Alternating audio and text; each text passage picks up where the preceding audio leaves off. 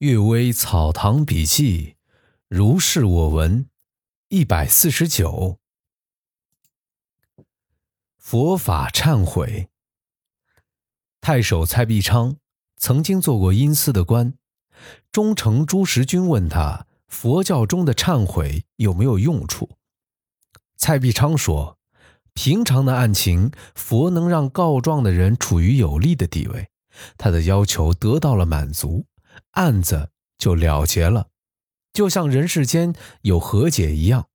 至于恶大仇深，不是人间所能和解的事，也就不是佛所能忏悔的，就是释迦牟尼也无可奈何。这话平易而有道理。儒家认为佛法肯定是没有的，佛教徒认为任何罪恶。都可以消灭，这两种观点都是偏颇的。烧海，我家离海只有百里地，所以河间这地方在古代被称作瀛洲。这里的地势东高西低，因此海岸陡峭，潮水涌不上来，河水也流不到海里。古代黄河就在河间。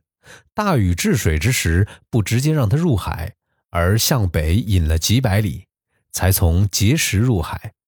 就是因为这个原因，海中每几年或几十年可以看到远处有一个水浪滔天的地方，红光照映天空，被叫做烧海。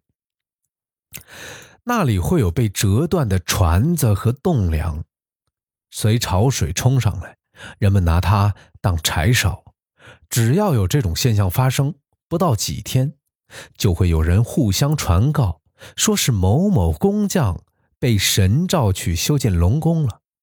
然而谁也没见过被召去的工匠，也没有人讲得出龙宫的形状，所以只是一种传闻罢了。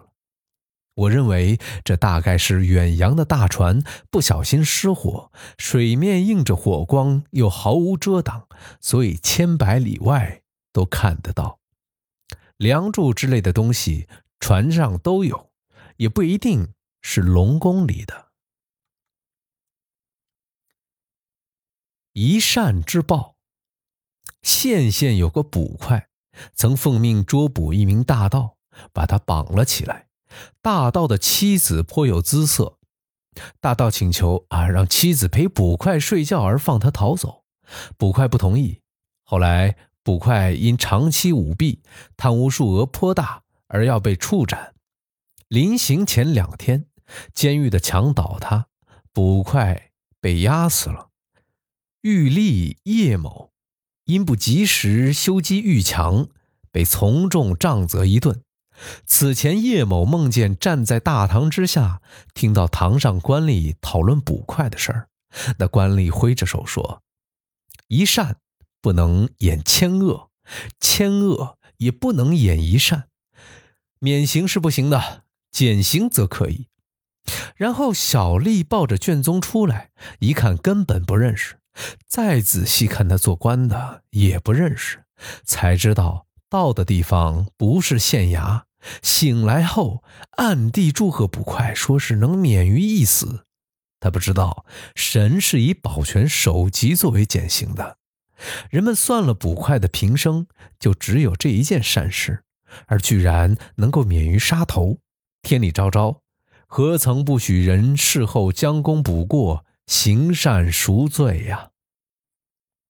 呃，最近这两天嗓子不是特别好，所以可能声音有点哑。不要介意啊，晚安。